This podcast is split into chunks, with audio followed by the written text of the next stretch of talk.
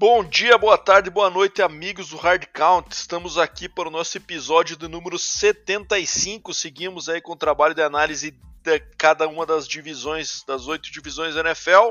E para mais um programa desses, obviamente trouxemos mais um convidado, mas antes de apresentá-lo, quero passar a palavra aqui para o meu amigo Deminha. Fala aí, Deminha, como é que tá? Pronto para mais um? Fala, Bado, fala galera. Estamos preparados aí, né? Agora vamos iniciar a a NFC, né? Já que fechamos no episódio passado a NFC.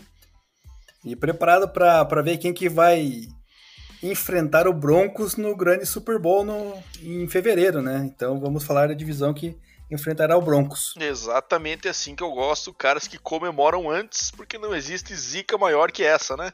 Mas antes de seguirmos, é, a gente trouxe um convidado aqui muito especial do time atual campeão, né? O cara que tá com o sorriso de orelha a orelha desde fevereiro deste ano, né?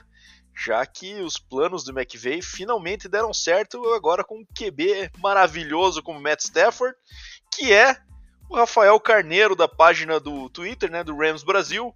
Rafael, obrigado pelo, por aceitar nosso convite aí, cara, por participar dessa, desse debate aí conosco. É, queria que você contasse um pouquinho sobre a tua história aí como torcedor do Rams e também fala um pouquinho da tua página e também para a galera que eventualmente não conhece poder acompanhar também. Seja bem-vindo, meu amigo. Muito obrigado, Bado. Muito obrigado, Dema. Um prazer estar aqui com vocês, gravando, que seja a primeira de muitas vezes. Cara, eu sou recente na NFL, comecei a acompanhar ali na temporada 2018, então tô indo aí para minha quarta temporada completa, né, que eu venho acompanhando. E os Rams foi o primeiro time do, foi o primeiro jogo de um time que eu assisti, foi o Rams e Cowboys é, no playoff de 2018.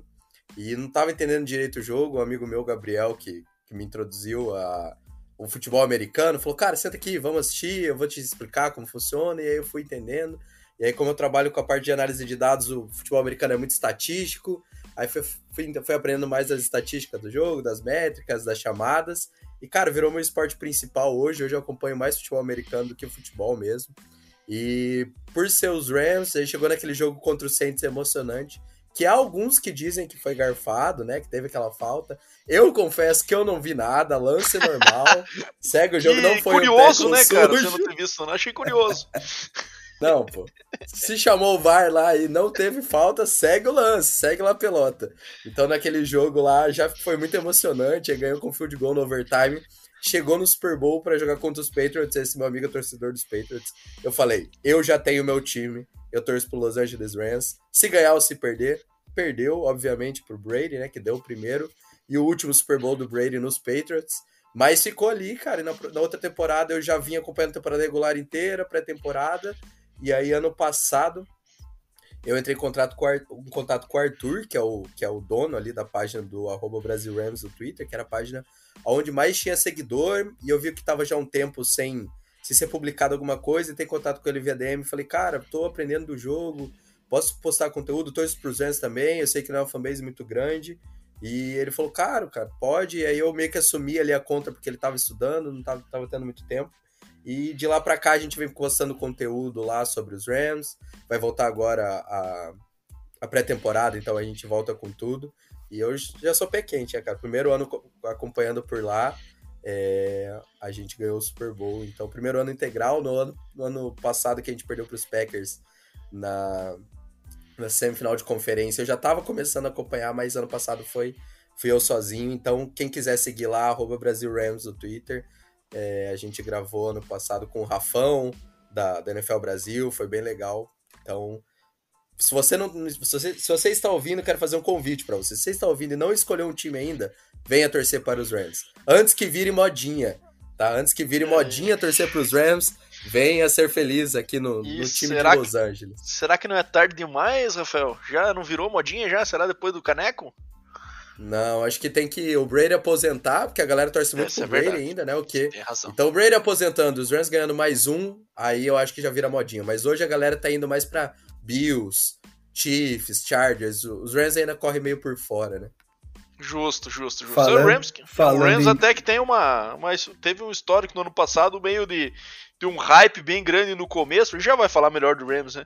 Hype bem alto na off-season com o Stafford e tudo mais, começou a temporada bem, depois deu uma caidinha, né? Ficou meio em segundo plano e nos playoffs voltou com tudo e acabou culminando nesse caneco aí. Mas a gente já vai voltar a falar dos Rams aí, só quero dar mais umas notícias aqui antes né? Falando um pouquinho do FABR, o futebol, Brasil, futebol americano aqui no, praticado no Brasil, tivemos as definições de alguns campeões estaduais nessa semana, né, Leminha?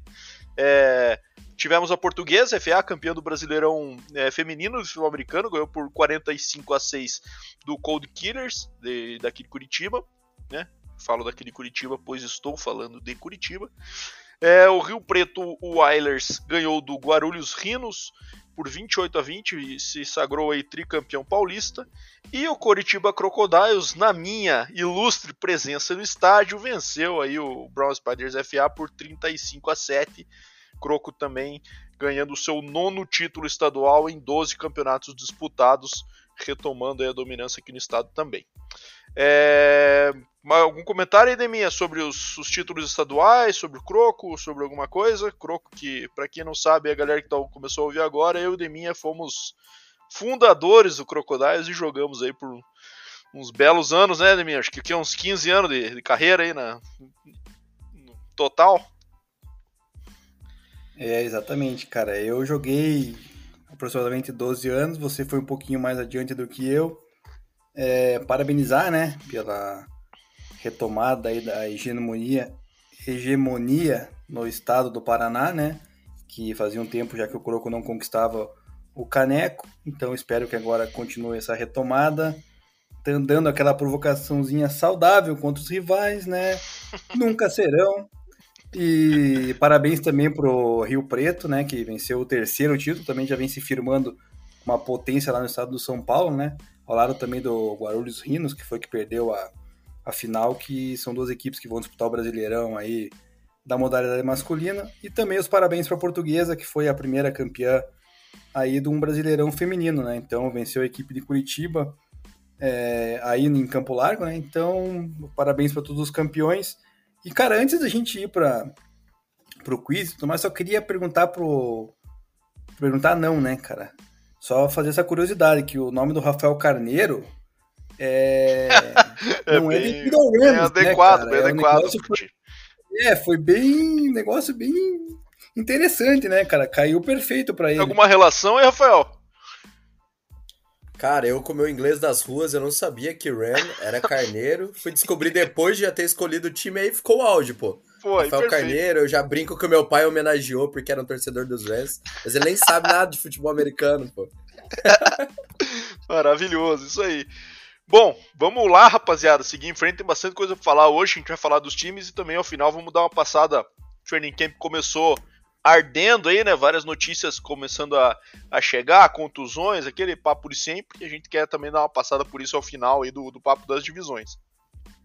Mas antes, cumprindo o nosso ritual, vamos fazer o nosso quiz, né? Rafael, você que está participando conosco hoje vai ajudar a responder também. A gente sempre pega um jogador de número da camisa do episódio correspondente. Estamos no episódio número 75, então o jogador que usa ou usou a jersey de número 75. É, e aí, cara, porra, eu ia começar a dar uma dica, mas acho que a melhor dica que eu tenho para dar é que, cara, se vocês errarem nesse episódio esse cara aqui, eu vou ficar muito decepcionado, mas muito decepcionado. Então, essa foi a primeira dica. A segunda dica é que é um jogador que é de linha defensiva. Tá, cara, você a tua primeira dica, que você disse que é a primeira dica, não ajuda em nada, na verdade, né? Me ajuda, me ajuda mas... a confortar um pouco, caso vocês não acertem. É, mas como se a gente fosse analistas de linha defensiva e ainda mais que usam camisa na faixa de número 70, né? Mas, cara, eu tenho dois palpites aqui, eu vou, eu vou chutar um primeiro, tá? Tá bom. Eu acho que você vai no glorioso Vince Wilford que jogou muitos anos no Patriots e depois, se não me engano, encerrou a carreira no, no Texans, né? Então eu, eu vou com ele, cara. Qual a relação que o Wilford tem com esse episódio de mim? A camisa, no 75? Não, que é o principal motivo do quiz, né? Não, foi não, pega as entrelinhas de mim.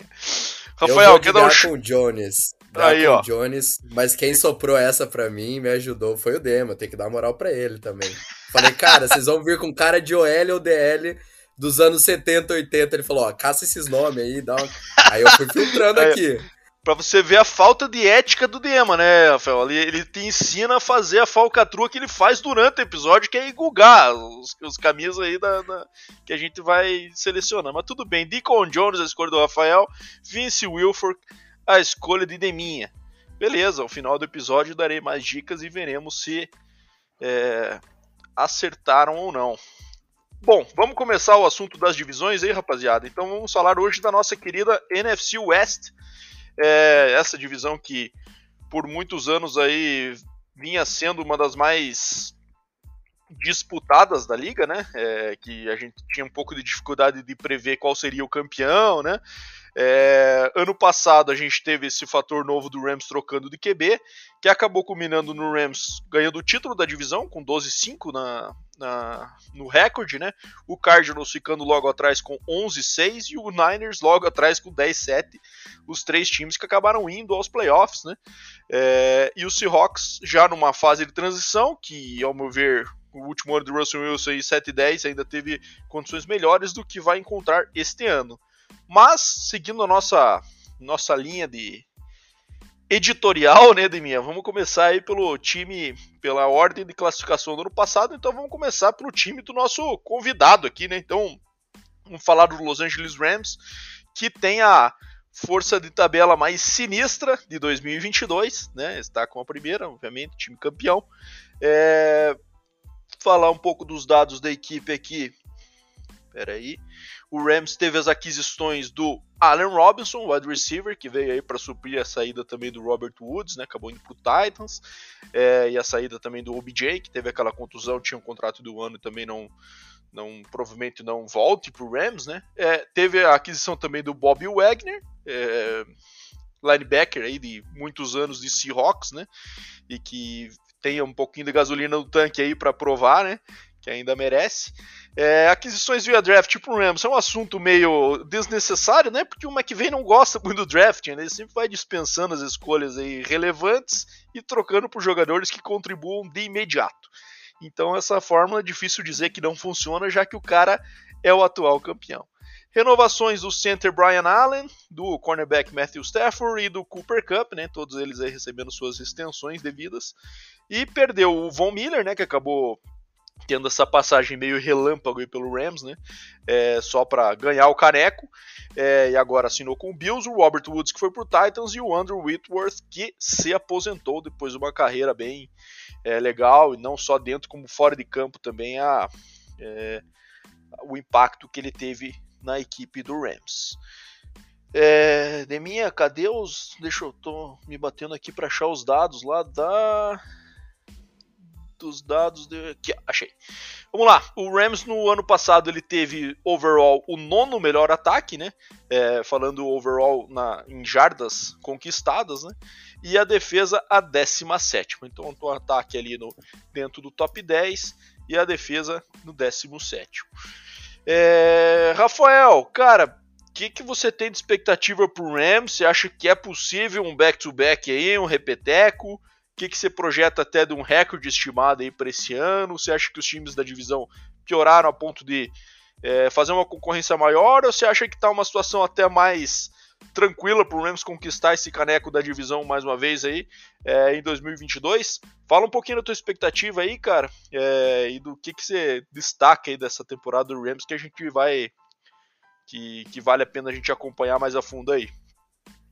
É, o modelo de gestão do SNID, como você comentou, ele é um modelo um pouco diferente do convencional, né? Onde você abre mão de escolhas do draft para trazer jogadores veteranos, ao pro, né? Traz grandes estrelas ali. Então você troca três escolhas para pegar o Jared Goff, né? Com a expectativa de, de ser o seu QB. Depois você troca três para pegar o Jalen Ramsey. Depois você troca três pelo Matthew Stafford para trocar o contrato dele com o Jared Goff. Então você tem essas, esse esse sistema de gestão onde você abre mão de primeiras e segundas rodadas, complementa o seu elenco com jogadores de rounds mais baixos e coloca essas estrelas para mentorear. Então você vê jogadores que principalmente da secundária, sem muitos nomes de expressão, mas que funcionam no sistema mentoreado pelo Jalen Ramsey. Quando você tem o Jalen Ramsey, por exemplo, na sua secundária, você consegue deixar um lado do campo que ele vai cobrir sozinho, né? Ele raramente é queimado. Você viu ano passado ele tendo né, um jogo ruim contra os Bucks, mas tirando né, no, no playoff onde ele onde ele foi queimado ali umas duas vezes pelo Mike Evans, no Super Bowl pelo Jamar Chase, teve o lance da falta, depois teve o último lance que ele estava livre, mas que ele escorrega, né? Ele não, não erra a rota, ele acaba escorregando. Então, você tem esse impacto, a mesma coisa com o Aaron Donald, quando você coloca ele no miolo da linha, qualquer edge rusher consegue produzir melhor. Então, esse sistema de gestão um pouco diferente estava fazendo com que o time tenha que abrir mão de jogadores bons, né? Bons acima da média, porque não tem condição de pagar eles. Então foi o que aconteceu nessa off-season. Você perde jogadores como o Sebastian Joseph Day, que, era um, que é um nose tackle acima da média para os Chargers. Você tem essa troca do Robert Woods pelo, pelo Allen Robson ali, mas foi uma troca que ele quis, né? Aparentemente ele quis sair. Você perde jogadores titulares da, da linha ofensiva, você perde Darius Williams, que era o segundo cornerback para o Jacksonville Jaguars, porque recebe um contrato lá. Então você tem que abrir mão de algum dos jogadores e os Rams assumem esse risco, né, de pagar suas estrelas. Então, como você disse, renovou com o Matthew Stafford, com o Cooper Cup, com o Aaron Donald, deu um contrato de três anos para o Bob Wagner, que incrementa a linha. Então, faz essa gestão com jogadores agora segundo, terceiro anistas, que sem, sem muita expressão, né, mas que acabam encaixando. Então, quando você olha o elenco dos Rams para essa temporada que começa agora no próximo mês, você teve muito mais perdas do que chega, é, do que recebendo jogadores, né, do que jogadores novos chegando. Mas eu acho que ainda assim é um elenco muito completo. Eu acho que no overall assim da NFC, eu vejo os Rams e os Bucks numa, numa prateleira, seguido depois de Green Bay Packers, Dallas Cowboys, e aí você pode ver ali um outro time, Philadelphia Eagles, o, o Cardinals, mas eu acho que na, na, NFC ainda os Rams é o time mais forte junto com os Bucks, em questão de talento, em questão de elenco. Traz peças primordiais e eu acho que principalmente o Bob Wagner é a chave principal dessa defesa, porque hoje você tem o Aaron Donald com o Bob Wagner de linebacker com o Jalen Ramsey na secundária. Então são três jogadores. Né? O Bob Wagner não é mais o Bob Wagner de 2014, 15, mas ainda assim é um dos melhores linebackers da, da liga, um top 5, no pior dos casos, um top 8, mas você traz para o setor dos Rams, onde ele era mais vulnerável, o pior setor, tanto que a defesa, como você comentou, ficou em 19 em jardas cedidas, muito por conta do jogo corrido, e as duas vitórias do 49ers são um exemplo disso, como o jogo corrido era dominante contra os Rams, a derrota para os Packers foi um jogo onde, o Aaron Jones e o Dylan conseguiram ganhar volume, você acaba cansando a defesa e deixa o ataque fora de campo. E o ataque dos Rams sendo explosivo com essa nova versão. É um ataque que fica pouco em campo, então você reforça o pior setor com um jogador muito importante, que é o Bob Wagner. Tem o Ernest Jones indo para o seu segundo ano. Você perde o Darius Williams, mas traz o Troy Hill, que para mim é um jogador melhor. Eu estava até comentando com o pessoal no grupo que a gente tem dos Rams quem preferia quem, né? Na função de cornerback 2 eu sou da preferência do Troy Hill, então ele acabou saindo para os Browns e acabou voltando agora de novo. E então você tem uma defesa muito sólida, você manteve o seu coordenador defensivo que não começou bem, que é o Harry Morris, né? não teve um começo de ano muito bom, mas melhorou muito a defesa, tanto que a defesa nos playoffs é impecável, basicamente, né? tirando aquele colapso contra os Bucks, que não teve muito impacto, né? foi muito turnover, só fumble foram três, teve um snap errado, então não tá no controle da defesa. Bem atípico aquele jogo mesmo. É. é, um jogo bem atípico que não, né, tava muito controlado o jogo. Mas a defesa dos playoffs é sensacional, isso dá muito também ao Von Miller, né, que ele jogou muito bem nos playoffs, não teve uma temporada regular boa ali na segunda metade com os Rams, mas foi excepcional nos playoffs. Então, quando você olha para a defesa, eu ainda acho ela muito forte, mesmo com as saídas. E olhando para o ataque, a gente tem algumas incertezas. Como vai ser o K-Makers? voltando agora 100%, eu acho ele um running back muito bom, somando ali com o Daryl Henderson, que não é tão bom como ele, mas é uma arma muito boa recebendo passe. Você tem duas baixas da linha ofensiva e uma delas que você comentou é o Andrew Whitworth, mesmo com a idade já avançada, um dos melhores tackles da liga, ali estava muito sólido, o líder dentro de campo. E agora você tem o, o Joe Noteboom, que quando entrou jogou o próprio jogo dos Bucks, ele foi titular. É um, um cara que quando precisou entrar jogou muito bem, e a gente sabe que o OL é muito grupo, né, tá unido. Então você tem essa essa inserção de um right guard e de um left tackle novo. Você tem a troca do Robert Woods com o Allen Robson, que hoje a gente colocou lá, tava conversando sobre. No meu ver, ele é um upgrade, os dois acho, fazem funções diferentes. Né, eles fazem funções diferentes. O Robert Woods era um cara mais jogo corrido, ele jogava muito bem com o Jared Goff, tanto que era o recebedor 1 do Jared Goff. E agora você traz o Allen Robson, que é um cara muito de endzone, um cara de bola contestada, e o seu QB é o Matthew Stafford, que ele vai lançar big plays, ou ele vai lançar um punch com a mão lá na endzone e vai ser interceptado, mas esse é o Matthew Stafford. Ele tem essas big plays no estilo de jogo dele e o Allen Robinson vai somar demais para esse ataque na minha concepção. Cara, eu, e eu acho que ele é um complemento melhor para características em relação ao Cooper Cup do que era o Robert Woods, né? O Robert Woods tinha essa questão de ser um, um cara difícil de taclear, né? Tanto que o McVeigh usava muito ele naquelas sweeps, né? Que ele ele corria aberto e era e o cara a partir do momento que pegava na bola parecia um running back com a bola, né? É, o cara muito forte realmente depois do depois de estar com a bola em mão já. Mas o Cooper Cup é um cara extremamente completo, né? Mas se tem uma coisa que ele não tem, quem sabe seja essa bola disputada, né? É, na end zone, aquela jogada contra um corner mais alto, que ele vai ter que buscar a bola lá em cima. Ele é um cara mais de rotas, bem. É, bem polidas, né, do que esse cara que vai ganhar catch contestado. E quem sabe o Allen Robinson entre para fazer um pouco desse papel, né? E é um cara que foi, apesar do, dos QBs sofríveis que ele enfrentou em Chicago, foi um cara bem produtivo, né? E agora indo para um ataque bem melhor, acho que eu também acho que uma, foi uma baita uma contratação aí para um, ter um Allen Robinson como receiver 2 do seu time. Porra, quem que não aceitava isso, né? É, e você tem um trio de wide receiver agora muito completo, né? O Cooper Cup, que foi o melhor recebedor da temporada e vem para repetir isso, ficar ali no top 5. Você tem o Allen Robinson para fazer essas jogadas mais contestadas, um jogador mais físico, e você tem o Van Jefferson que acabou machucando, mas volta para a temporada, ali, não se sabe ainda, mas não deve começar, que é um jogador que estica o fundo do campo, aquele jogador que vai, né, vai estar sempre longa, né? recebendo touchdown ali na big play, no play action, que é uma identidade muito forte desse ataque do McVay.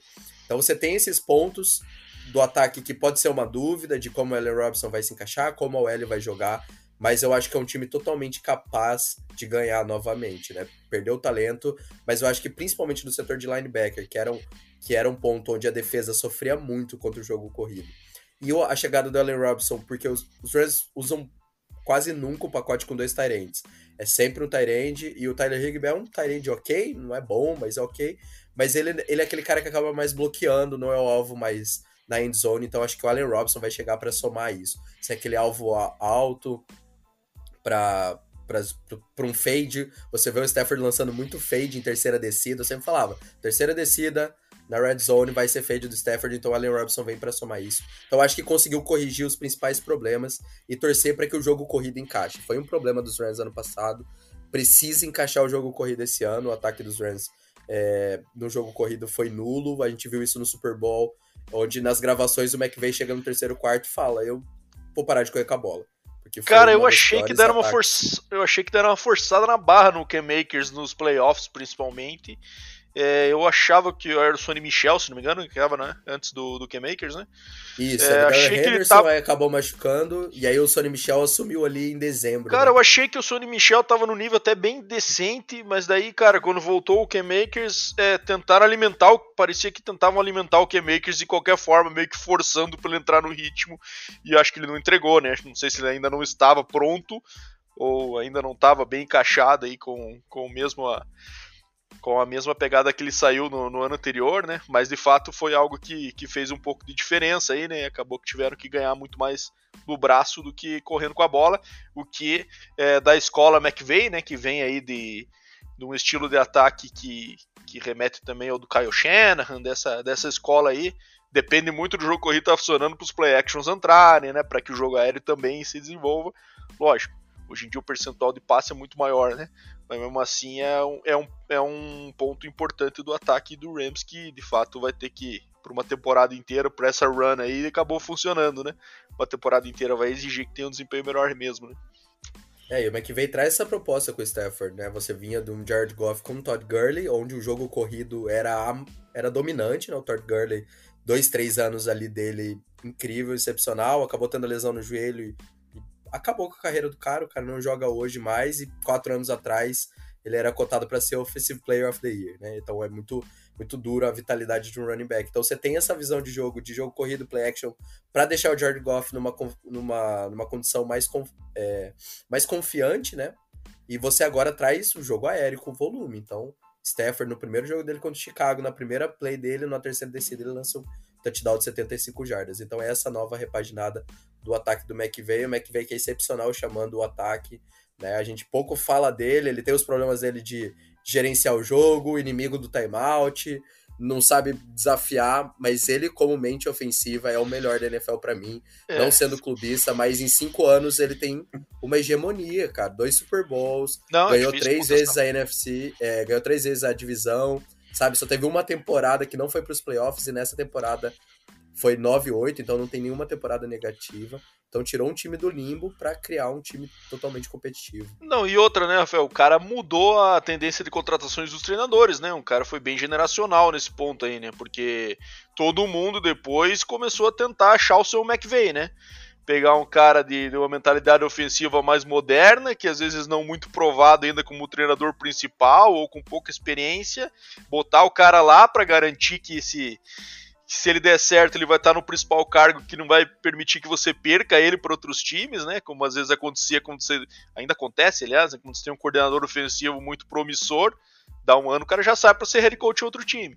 Então os times começaram a buscar esses caras mais jovens para segurá-los como head coach caso funcionassem, né? E aí é, formar com coordenações mais experientes abaixo desses caras para trazer essa bagagem que eles não têm que foi a fórmula que funcionou com o McVeigh, que eu lembro que trouxe o Wade Phillips como coordenador defensivo quando ele chegou, justamente, já tinha sido um cara também que tinha sido head coach é, do Dallas, do Bills anteriormente, é, e que trazia essa experiência, né? E todo mundo começou a, a copiar essa forma. Ah, o sucesso que o cara trouxe, acho que é, é, não tem discussão a, o quanto o McVeigh acabou transformando o Rams e a liga, né? Nesse, nesse período desde que ele assumiu. Agora, Rafael, me diz aí, recorde, cara. O que, que você me diz de recorde pro Rams estimado aí pra esse ano? Você acha que vai ganhar a divisão é, com mais tranquilidade, com menos tranquilidade, ou até que não vai ganhar a divisão? O que, que é o teu palpite aí? É, como você comentou, é o calendário mais difícil na NFL, né? Com base na. Eles, a NFL calcula com, com base, acho que na, nas vitórias, né? Da temporada passada, mas Isso. se você pegar até por, por perspectiva de over e under das casas de aposta, é o calendário mais difícil. Não, e back-to-back então, -back é sinistro enfrentar... de difícil, né, cara? É, sempre tem aquela queda após o Super Bowl. Eu, sendo mais pé no chão, eu falaria, eu falaria 10-7 por conta do calendário, ser bem difícil. Sendo otimista, algo entre 12 e 13 vitórias, assim, no máximo. Porque é um calendário muito difícil, muito difícil. Você pega a AFC a AFC West, né, que, que tem agora, deu todo esse upgrade, Denver Broncos, Raiders, Chiefs e Chargers, que Agora a melhor um divisão da liga, vamos pode, ver. Pode ganhar a divisão, né, não seria uma surpresa nenhuma, os Broncos, que foi o pior time na temporada passada, ganhar, então você pega essa divisão que são quatro jogos difíceis, você enfrenta Packers, Cowboys e Bucks, que são os três que ganharam a divisão, e a própria divisão que a gente vai falar mais para frente. Eu acho que ela por si só acabou enfraquecendo do ano passado para cá. Isso. Eu é acho é que ponto. o Cardinals tem um time mais fraco, o Seahawks tá nesse processo de Destruído. rebuild, então é um time top 5 do draft do ano que vem, e você tem o 49ers, um time consistente, que eu acho que seria o time que poderia ganhar a divisão no lugar dos Rams. Eu tô mais em alta com o 49ers do que com o Cardinals, mesmo eu detestando o 49ers com todas as minhas forças. justo, justo. Bom, cara, eu também tô numa expectativa parecida. Eu tô mais otimista em relação ao recorde. Eu estimo aí é, 13 vitórias pro Rams. Eu acho que muito por conta dessa questão interna da divisão, que, é, ao meu ver, os três times estão um degrau abaixo do que estava no ano passado. Quem sabe não o 49ers, né? A gente vai falar um pouquinho, porque eu acho que o Trey Lance é, apesar de ter essa dúvida, pô, o cara não jogou ano passado, vai entrar de titular agora, como é que vai ser? Mas também o que o Garópolo produziu no ano passado não era algo também que fez tanta diferença assim para a campanha do 49ers. Então, quem sabe um nível mediano do Trey Lance já consiga ser suficiente para que o jogo corrido já consiga incomodar um pouco. Mas eu acho que o Rams é bem favorito nessa divisão esse ano, mais do que era no ano passado. É, de fato, isso que você comentou é interessante, né? O Rams acaba tendo que se livrar dos dos caras que são mais coadjuvantes e que vão ganhar mais dinheiro em outros times por conta dessas estrelas, né? Pra gente que não, que não tá no dia a dia tão a fundo de, do Rams, por exemplo, fica uma sensação, né, como se o Rams tivesse um cap infinito, né, cara? Pô, como é que os caras conseguem ter Stafford, Cooper Cup, trazer o Allen Robson, ter Aaron Donald, ter Bobby Wagner, ter Jalen Ramsey, a gente fala nessas estrelas, parece, pô, por que não, os outros times não conseguem ter tantas estrelas assim, né? E o Rams consegue. Por causa disso, né? Eles acabam focando em peças chaves de setores, é, fazendo um, um plug rápido de algum jogador ali para alguma necessidade, muitas vezes custando essas picks de draft aí. Mas, cara, não dá pra dizer que não funciona, né? E eu acho que com essa chegada de Allen Robinson também dá uma, uma reenergizada nesse ataque com um elemento diferente. É, acho que não vejo por que uma queda de nível muito grande do Stafford também, com essa conexão, essa sintonia com o Cooper Cup, que é um negócio sinistro da gente acompanhar realmente, que eles fizeram no ano passado. Né? É, então eu acho que o Rams, na minha opinião, Deminha, fala o que, que você acha também, mas acho que o Rams tem tudo para é, levar essa divisão, mover com 13 vitórias. E, e, eu acho que os outros times ficam um pouco abaixo ali. A gente vai falar um pouquinho deles depois, mas fala aí também, Neminha, qual que é o teu pitaco sobre o Rams? Cara, vocês dois deram uma aula do Rams aqui, cara, porque eu tava quietinho aqui, tava só escutando, porque, cara, tudo que falaram é, é a realidade, né? Não tem muito que. O que adicionar, eu considero que o Rams vai ter uma temporada aí de 12-5, na pior das hipóteses, e na melhor das hipóteses, 13-4. É, tudo bem que o calendário é um pouco complicado, difícil, mas eu acho que a equipe é bem capaz, né, cara? O meu o ponto baixo dessa equipe do Rams, que eu acho que pode ser um, um fator prejudicial, é a linha ofensiva, né? A questão de ter perdido dois titulares da linha ofensiva, que, foram, que eram jogadores bem importantes, então isso pode pesar para o sistema novo aí do, de ataque, né? Do, do McVay, agora contando com, vocês falaram do Allen Robinson, o Allen Robinson é um cara mais alto, né?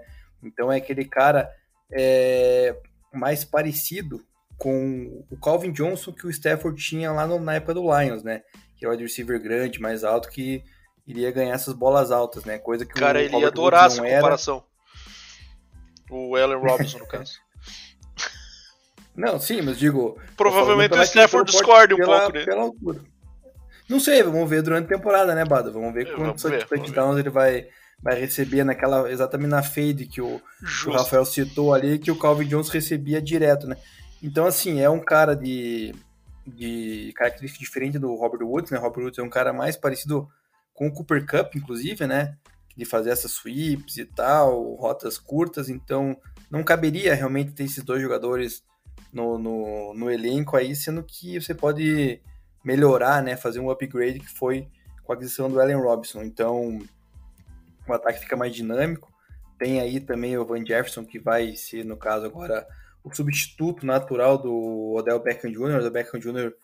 eu tenho quase 100% de certeza que não vai permanecer, não vai renovar com, com o Rams, né? Tem muita equipe atrás aí de olho.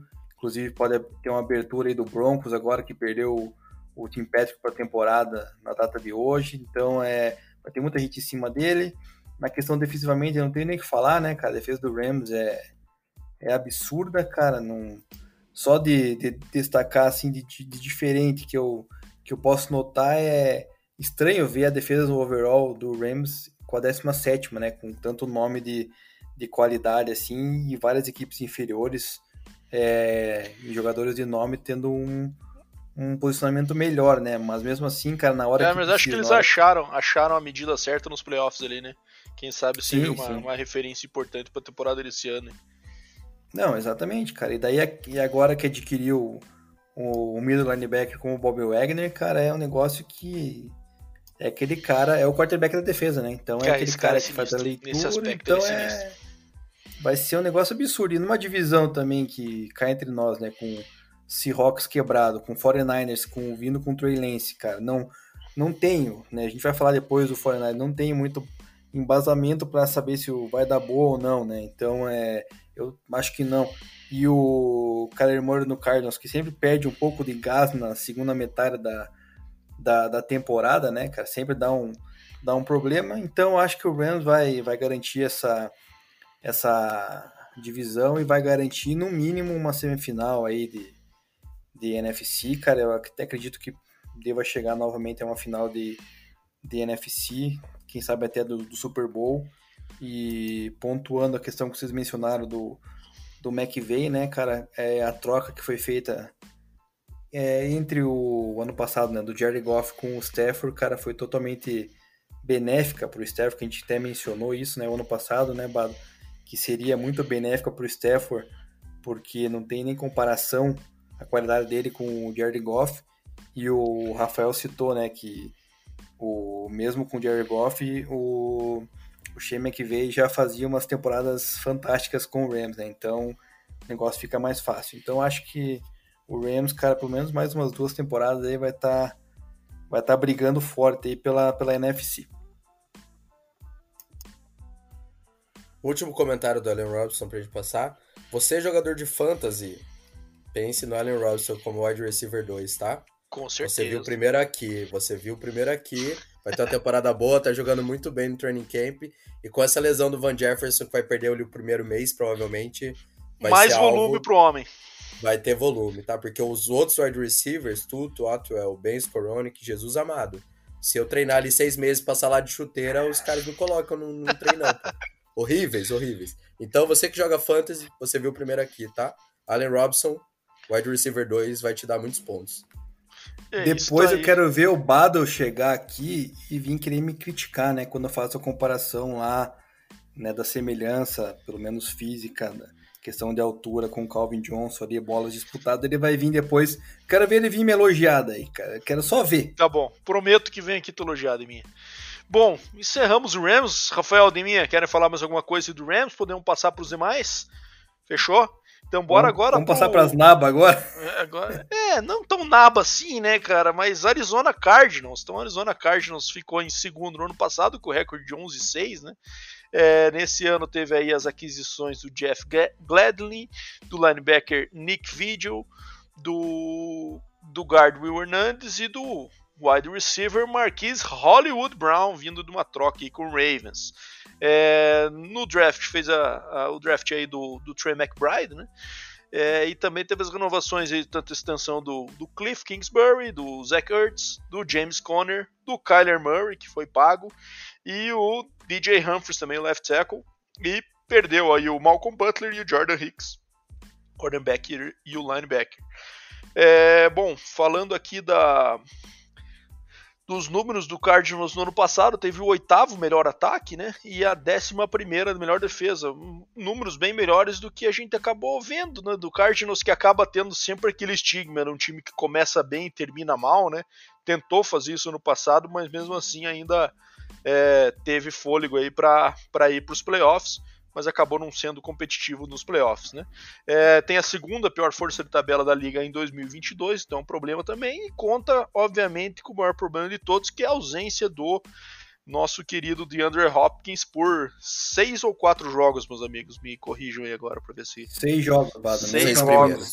seis Mesma punição jogos. do Deshaun Watson. Mesma punição do Deshaun Watson, é, que falaremos na sequência aí, que foi uma piada a punição que deram para o Deshaun Watson. É, Deminha, vou começar contigo nessa aí, cara. O que, que você diz do Cardinals para esse ano? O que, que você achou das movimentações do off-season? Quanto que essa contusão aí, é, contusão, essa suspensão do DeAndre Hopkins vai pesar para o desempenho do Cardinals esse ano e o recorde que você projeta para eles? Bom, primeiramente o recorde que eu projetei para eles foi 10-7, o mesmo do ano passado, né, cara? Não, não consegui ver algo mais vantajoso aí para eles, ainda mais com esse calendário difícil que eles vão, vão estar enfrentando, né? Então é. E também tem a questão do que eu citei agora há pouco do Kyler Murray perder o gás, né? No, na segunda metade da, tem da, temporada em diante, né? O ano passado o Cardinals começou o famoso voando, coca de 3 que... litros, né, Neminha? Vai até o meio e ele perde o gás. Exatamente, cara.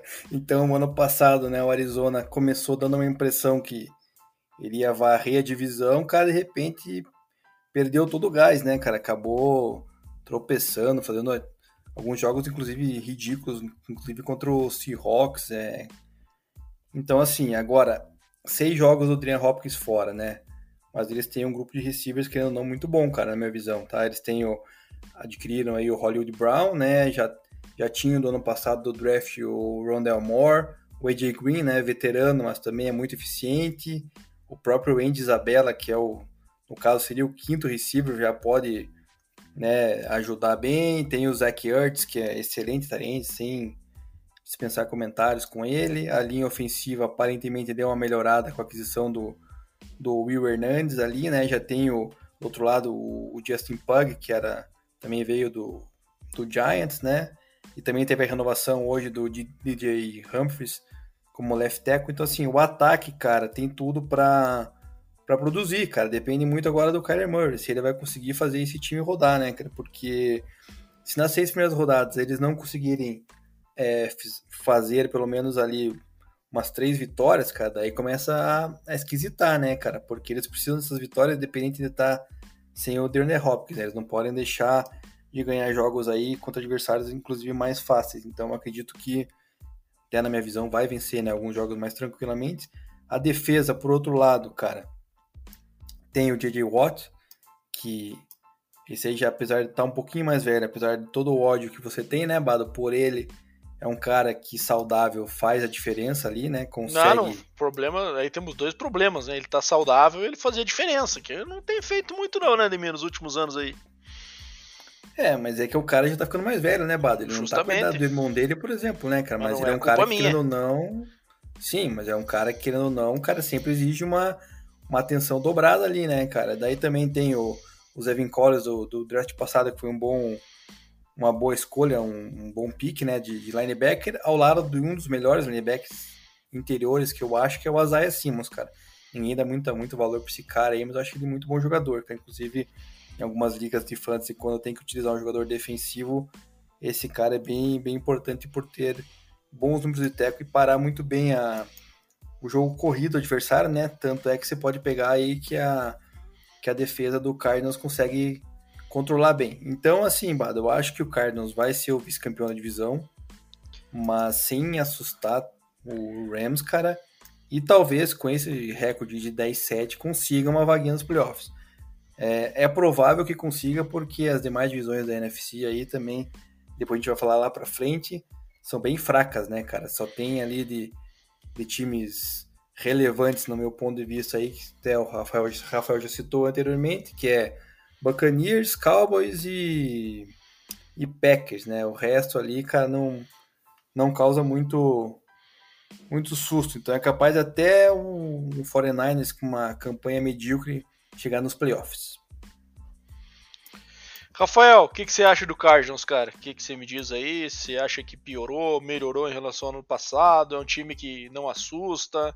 Kyler Murray, a gente sempre começa o ano falando dele de MVP e acaba o ano falando dele machucado ou que não conseguiu levar o time para os playoffs. O é, que, que é esse Cardinals aí, cara? O que, que você me diz do trabalho do, do Cliff e o que, que você espera deles em 2022?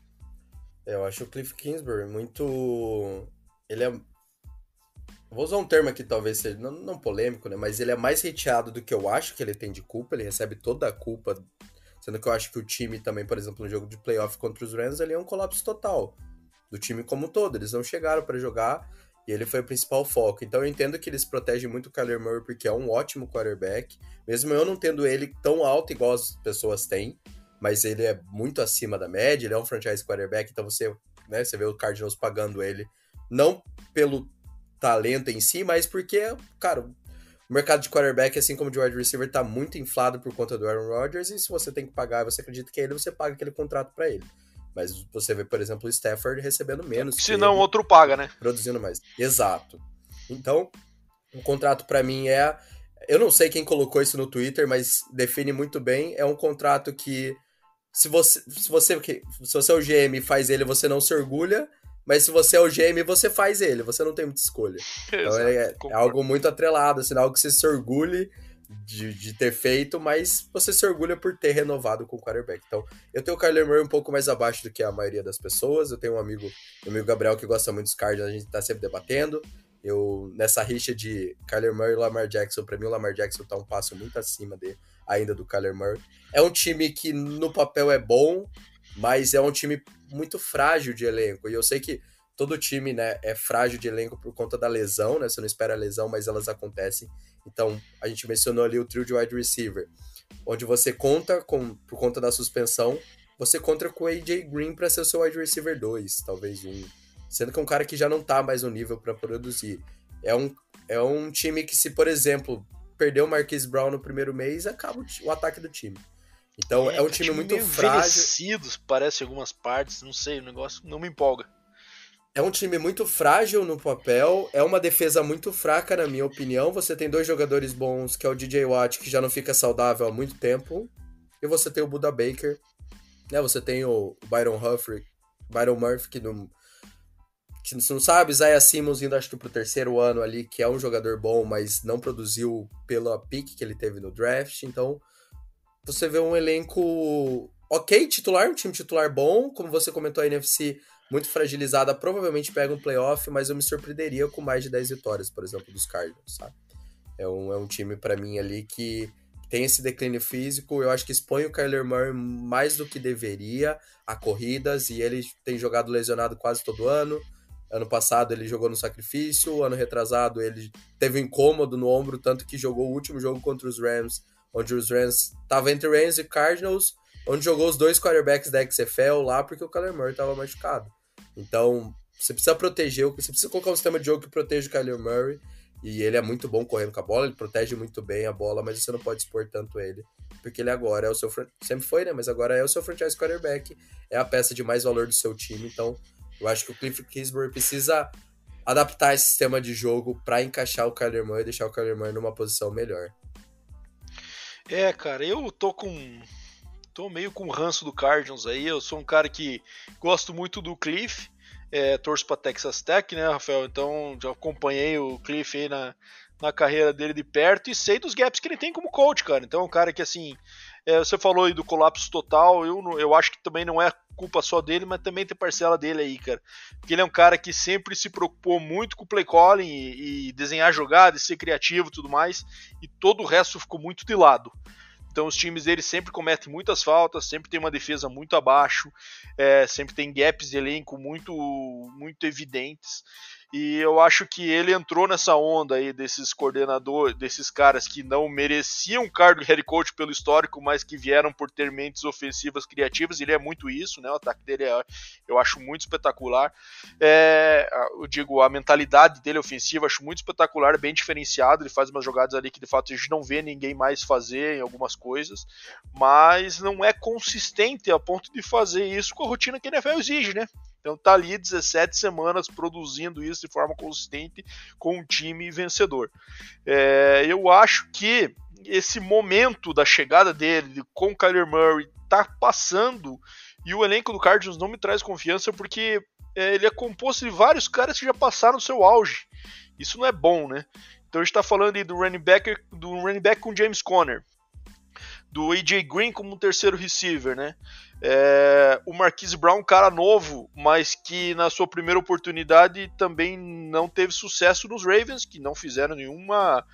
Nenhum, não tiveram nenhum problema em trocá-lo na primeira proposta que apareceu, e dado que ele também foi é, menos producente do que esperava. É, o mas Zach como é Ertz, produzir sem QB, cara? O Zach Ertz. O que aconteceu com o Zach Ertz, cara? O Zach Ertz estava no time campeão lá e, e e, cara, no auge, de repente, caiu no Cardinals numa troca meio estranha, não produziu no ano passado, agora recebeu um contrato novo, a gente não sabe muito bem qual que é o qual que é o ritmo da carreira do Zach Ertz no momento, né? Tem também o Justin Pug, que é um first round pick do Giants, que também não deu certo. DJ Humphries, que também é um cara que foi draftado para ser right tackle, agora tá aí como left tackle. E o J.J. Watt, que eu já comentei aqui no Nemi, não é perseguição na minha parte, não, não curto muito a personalidade dele não, mas é um cara que, ó, nas últimas, desde 2016, cara, ele teve um sec e meio em 2016, 2017 ele não teve nenhum, Do, em 2018 ele sim teve uma temporada de comeback com 16 sacks e 2019, 20 e 21 ele teve 4, 5 e 1 sec respectivamente. É, não é um cara que está produzindo mais para o nível é, de estrela que ele que a galera espera que ele seja todo ano vai voltar a ter uma temporada de mais de 10 sacks como ele tinha no início da carreira, que ele foi de fato monstruoso ali no, num ano, num, quatro anos de spam ali, que ele teve 20 sacks e meio, 10 e meio, 20 e meio, 17 e meio. Ali ele, quem sabe, era até o melhor jogador da liga, discutivelmente, ali na, nesse, nessa fase. Né?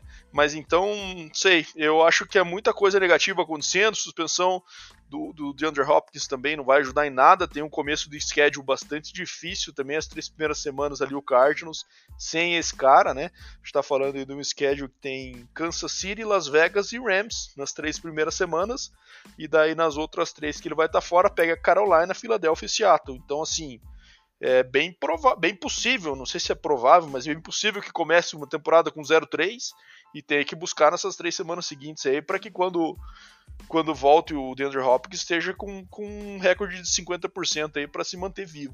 Enfim, é, eu vamos, acho.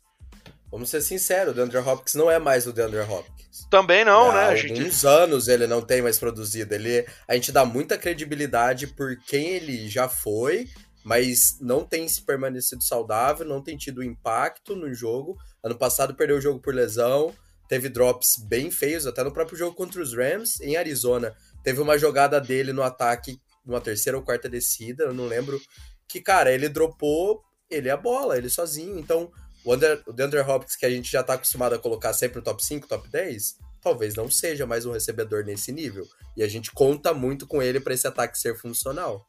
É, exatamente. É isso aí. É, enfim, eu tô um pouco pessimista quanto ao Cardinals, eu vou num recorde de 9 e 8 para eles neste ano. É, bom, alguém mais quer comentar algo sobre o Cardinals? Podemos passar para o 49ers. Então vamos de 49ers. Eu só queria, fa só queria Fala aí, falar do, do Hollywood Brown que você falou ali, mas cara, o, Hollywood Brown no Ravens não tem QB, né? Então não tem como ele produzir, né? Então vai ser talvez a primeira oportunidade dele ter um QB que tem pelo menos um pouco de.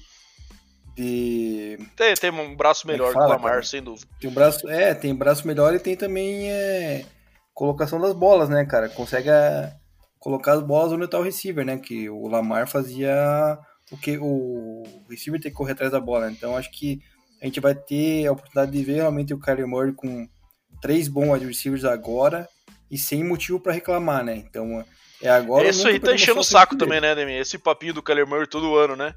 Pô, que falta arma, que falta. Porra, cara, tá louco. Os caras deram várias ajudas para ele nos últimos dois anos e que não deu em nada, né? Sim, agora é hora. É isso mesmo, meus amigos. Então, bom, vamos pro 49ers agora, que eu acho que, na minha visão, pode ser o time que mais vai incomodar o Rams aí mas tem esse ponto de interrogação importante que é o Trey Lance, né? Então a gente está falando aí do 49ers que tem a quinta força de tabela do ano, né? Nessas movimentações aí teve a, a contratação do cornerback Chardavius Ward, que veio do Chiefs, acompanhei bem este cidadão, era dos melhorzinhos do Chiefs ali na, na secundária, que não quer dizer muito. O safety George Odom, é, aquisições via draft do linebacker Drake Jackson, é, renovações do cornerback Jason Verrett, que é um corner que foi first round pick, teve uma contusão séria, voltou a carreira aí no, no 49ers e, e, voltou a desempenhar um nível adequado. E essa semana tivemos pagar o homem, né? Pagaram o Debo Samuel é, por contrato que ele queria, que envolve inclusive vários incentivos relacionados a TDs e jardas corridas, né? Já que ele é um cara que também é bastante utilizado aí como no backfield. É, e as perdas do corner do center Alex Mack e do outside linebacker D Ford. Então, o 49ers teve o sétimo melhor ataque no ano passado, overall, e a terceira melhor defesa. Ótimos números aí do time do Kyle Shanahan. Que vem para esse ano com uma novidade que todo ninguém não é surpresa para ninguém, né? Mas que finalmente foi oficializada, que é a chegada de Trey Lance é, que veio do draft no ano passado, acabou não jogando. Problemas até para treinar no ano passado, né, infusão uma contusão no, no dedo que ele teve. Mas já foi anunciado que Jimmy Garoppolo será será banco e Trey Lance já assumiu os first team snaps aí no training camp desde seu início.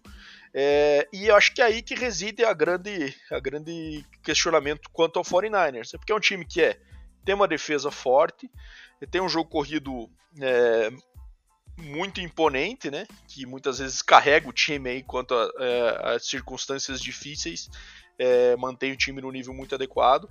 É, tem um Tyrant eh, que é um dos melhores da liga quando saudável, né? Tem tido dificuldade nos últimos dois anos aí para se manter em campo, mas que é o George Kittle, que uma vez que retome, tem tudo para voltar a brigar com o Travis Kelce, ali, com os principais Tyrants da liga. É uma linha ofensiva também bem interessante aí com o Trent Williams e o Mike McGlinchey como os tackles. E é, agora reside essa dúvida do Trey Lance. Eu tenho a seguinte opinião, cara. Os 49ers nunca deixa de ser competitivo, por mais que tenha uma produção do QB abaixo do esperado, né? Haja visto que houve o draft do Trey Lance, porque o Garoppolo não estava atendendo o que o Kyle Shanahan via como potencial desse ataque. É, eu acho que o Trey Lance não ele, eu acho que o 49ers só deixa de ser competitivo se o Trey Lance for uma tragédia. Se ele tiver um desempenho ok, e com a dimensão que ele traz de também correr, né, eu acho que ele traz uma dimensão muito interessante para esse ataque. Eu acho assustador até ter um jogador versátil quanto o Debo Samuel e um cara também é, versátil como o Trey Lance na posição de QB, no mesmo ataque com um play caller criativo como é o Kyle Shanahan.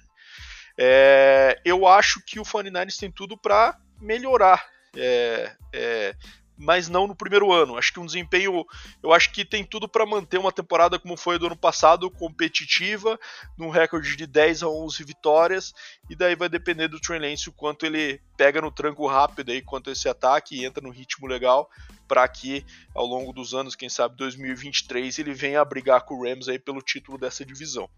É, essa é a minha opinião, assim, acho que o 49ers tem time e tá tudo nas costas do QB que eles acreditaram e vão fazer de tudo para que o cara também produza. Rafael, o que, que você acha do 49ers, cara? Eu tava gravando, acho que gravamos mês passado com o pessoal do Santa Clara Talks, lá que, que cobre São Francisco 49ers, e a gente chegou num consenso que o 49ers tá, barra estava num sistema muito parecido que os Rams, que é um elenco muito completo, onde a peça fundamental era o QB, não conseguia entregar, né?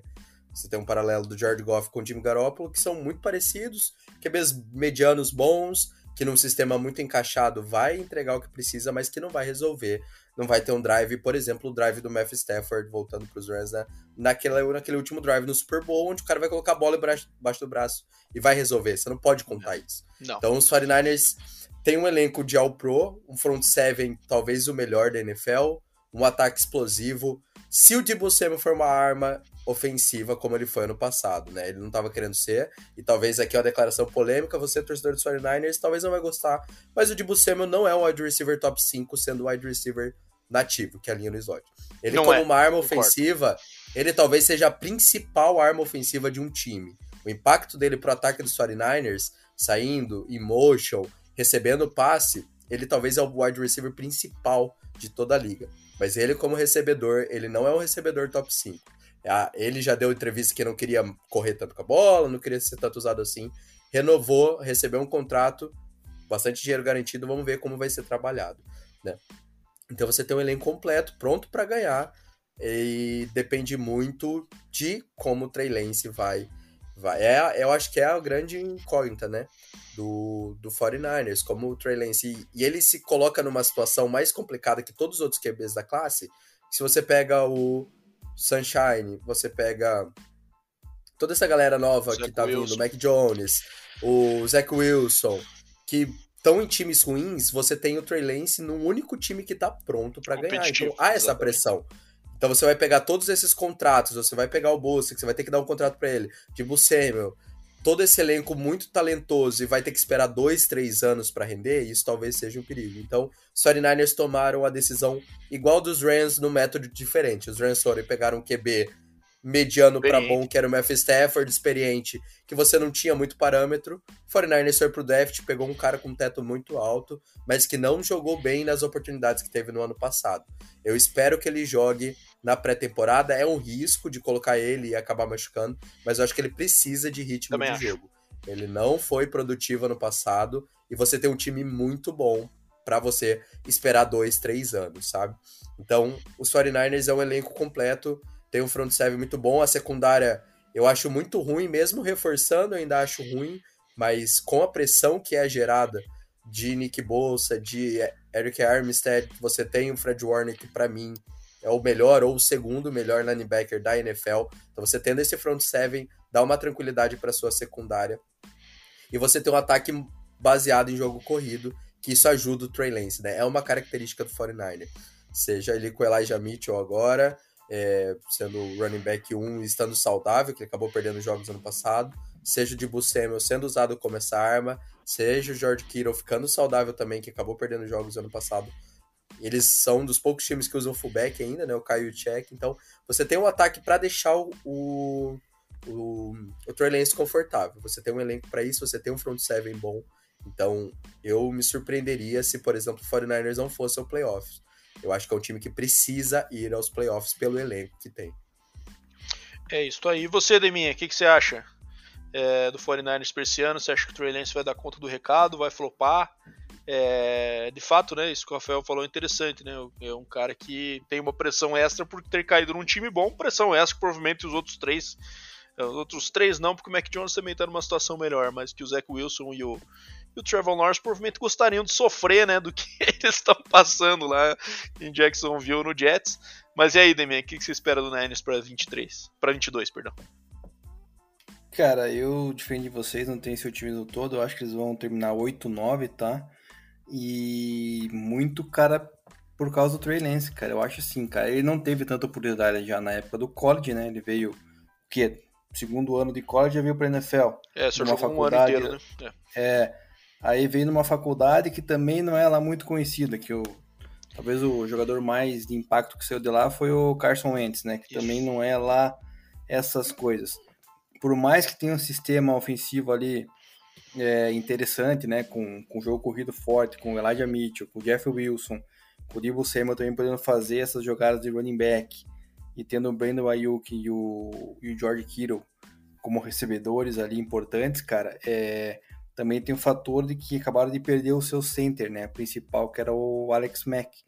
Então, é, tem o Trent Williams, que é um excelente left tackle, mas essa questão interna da linha que tem que ver como é que eles vão lidar, né, para ver se o substituto, que é o Jake, Jake Brandel, vai poder é, fazer a altura do que o Alex Mack fazia para proteger o Trey Lance, né? Porque ele vai ser um QB novato que vai precisar da proteção da linha ofensiva o máximo que puder para poder, pelo menos no jogo aéreo, desenvolver, né? Jogo corrido, a gente sabe que é possível que eles possam é, produzir muito mais.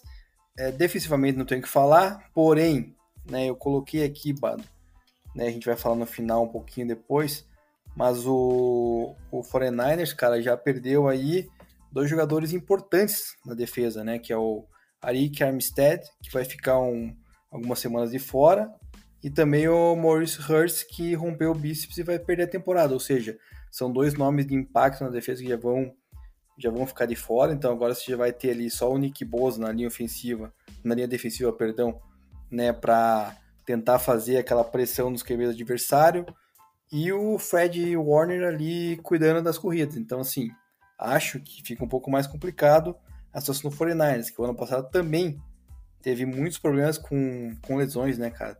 O segundo ano seguido que a gente tá podendo ver aí que o 49ers tá tendo esses problemas defensivos com lesão. Não sei se é questão de treinamento deles, o que que tá errado lá, mas é algo que possa vir a complicar essa defesa, que é o quê? 3, 4 anos, quando é que foi aquele Super Bowl contra o Chiefs? foi o quando tava no auge, né? Então é. Então a galera já tá ficando velha, por mais que o Nick Bosa tenha seu valor, também já tá chegando a idade. Então é. Não sei, cara, eu não tenho esse otimismo que vocês têm com o 49ers, que eu acho que eles vão acabar em terceiro de novo na divisão, né? E com 8-9, com recorde negativo, porque eu não consigo ainda confiar e ver essa essa confiabilidade no Trey Lance, cara, diferente do que eu vejo com, por exemplo, um Trevor Lawrence e até mesmo um Zach Wilson, né? O Mac Jones já está consolidado, para mim já é um QB que vai saber lidar com as suas pressões, mas os outros dois ali que foram primeiro e segundo é, no draft passado vão, para mim, ser muito melhores do que o Trey Lance. Então, beleza. Então fechamos aí a análise do 49ers e agora vamos passar para acho que a maior tristeza da divisão aí, eu falar um pouco de desgraça agora que foi o que o Seattle Seahawks fez com seu elenco para esse ano. Então tivemos a, é, a perda aí do Russell Wilson, né? A gente teve as aquisições do, do Drew Locke do Noah Fent. Do Shelby Harris e do linebacker Ukena Nwosu. É, aquisições via draft, o first round pick foi o offensive tackle Charles Cross, line, depois draftou também o linebacker Boye Maffey e o running back Kenneth Walker de Michigan State. É, renovou aí, estendeu a, o cornerback Gene Smith, o running back Rashad Penny, né, que é um dos running backs que o Seahawks draftou e ainda continua lá no elenco, né? É, eles que têm, têm draftado running backs com frequência aí, né? E o Kyle Fuller também, que, que continua no elenco. E as perdas do Russell Wilson, do Bobby Wagner, os quarterbacks do ataque e da defesa, respectivamente. A saída também do Carlos Dunlap, que acabou assinando com o Chiefs. E a aposentadoria triste aí do Chris Carson por conta de um de uma contusão no pescoço, né, que acabou exigindo que ele se aposentasse mais cedo aí do que do que gostaria. É, o o Seahawks ele tem a deixa eu ver aqui, cadê a décima primeira força de tabela da liga neste ano e no ano passado teve o vigésimo ataque ainda com o Russell Wilson e a vigésima oitava defesa. É, Deminha, vou deixar você começar, você como um grande fã de Pete Carroll, explica aí, cara, o que, que o seu grande ídolo fez, cara, se olha a defesa do Seahawks aí, cara, se você conheceu o maluco, eu conheço o Jordan Brooks que jogou em Texas Tech, ele. tem o Jamal Adams e, enfim, tá difícil ainda me achar alguma coisa positiva ainda, mas pelo menos pagaram o Metcalf e o Tyler Lockett ainda tá lá. O que, que você me diz aí pro Seahawks esse ano? Quantas vitórias dá pra contar numa mão ou não? Dá pra contar numa mão, cara. Eu fui bem bondoso ainda, cara. Eu coloquei 4-13, mas, cara, isso na melhor das hipóteses, na minha opinião, né, cara? Porque para mim, talvez, se o Seahawks acabar com 2-15, não vai ser surpresa alguma, né, cara? Bom, primeiramente, Pete Carroll, cara, eu não acho que ele seja o culpado disso tudo, né? Tem um general manager acima dele que deveria ter cuidado um pouco melhor aí da, dos ativos do time e não fez, né, cara? Na época que deveria proteger, buscar é, linhas ofensivas para proteger o quarterback de elite chamado Russell Wilson, não o fez. Resolveu fazer o que? Agora. Quando foi lá, pegou um Drew Lock da vida que a gente sabe, eu sei, né? Passei alguns anos ali sofrendo, achando que ele poderia se desenvolver, né? Ser um, um QB decente, mas não, cara, não vai ser. Uma decepção. O Dino Smith é um bom é, backup quarterback, não consigo ver ele como um QB titular na NFL, né, cara? E eu acho que é o que vai acabar acontecendo esse ano com o Seahawks, não acho que ele vai poder fazer um trabalho digno, não, cara, de carregar o Seahawks aí as vitórias que o time pretende, né? Então, é. O Noah Fent, cara, é um tarente ok, razoável, porém se machuca muito, cara.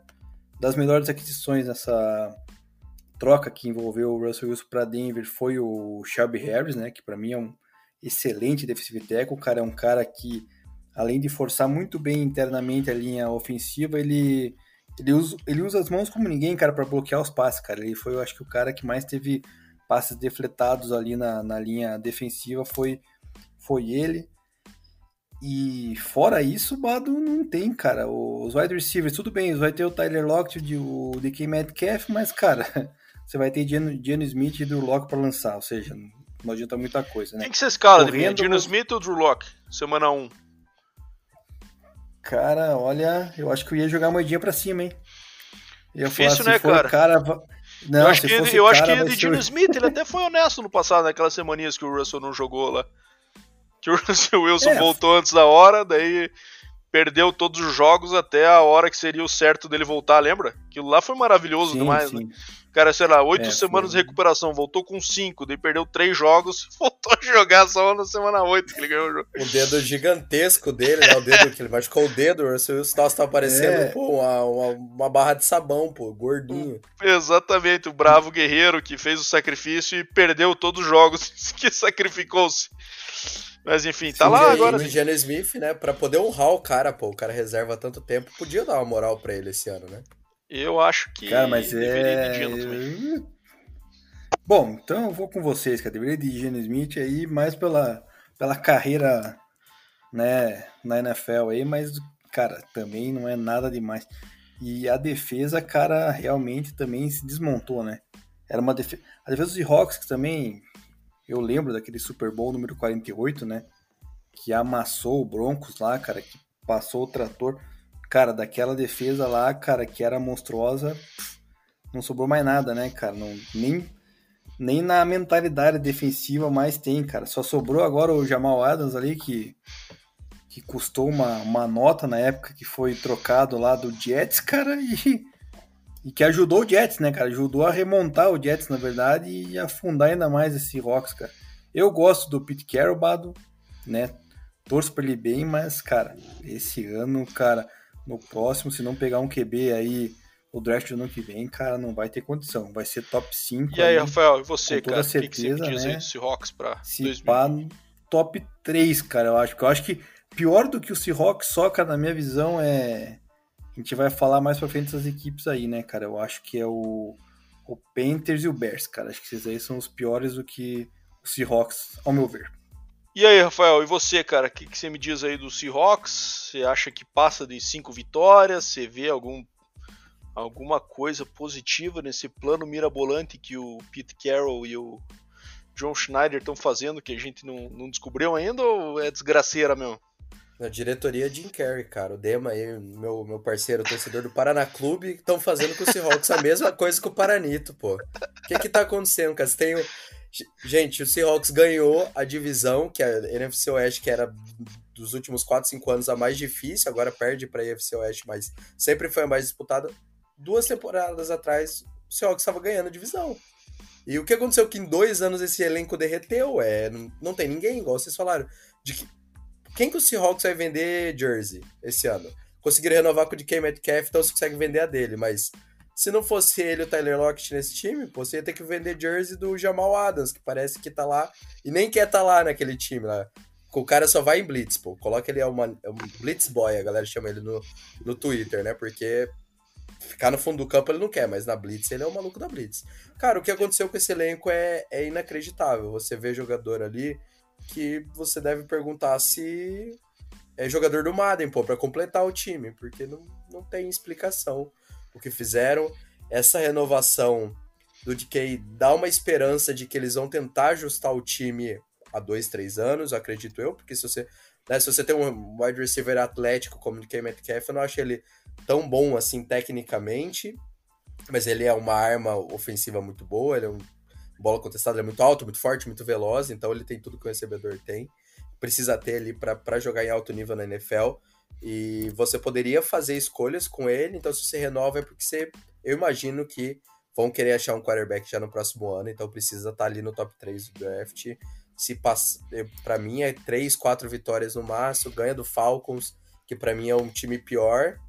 E, e é isso, não tem muito como fugir do dessas 3, 4 vitórias só mesmo.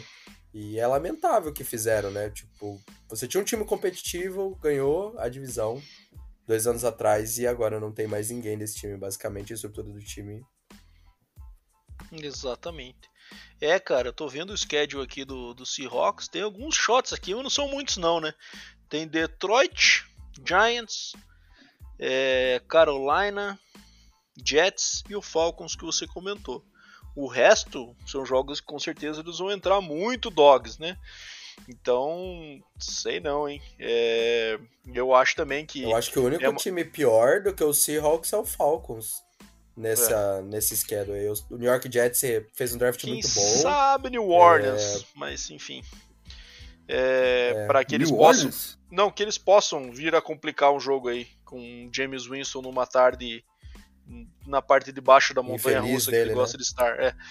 É, enfim, mas é difícil da gente ver um cenário positivo e eu acho que, quem sabe, não é possível, cara, que eles estejam achando que esse time é competitivo, né? Eu acho que é mais uma ideia de dar uma tancada nessa temporada mesmo para buscar um, uma pique alta no ano que vem com um QB que esteja disponível ali, que seja interessante pro, pra sequência, porque é, muito pouco talento, né, cara, em todos os setores aí, tirando receivers, né? E que de fato não dá para imaginar uma temporada de. Eu até coloquei aqui quatro vitórias.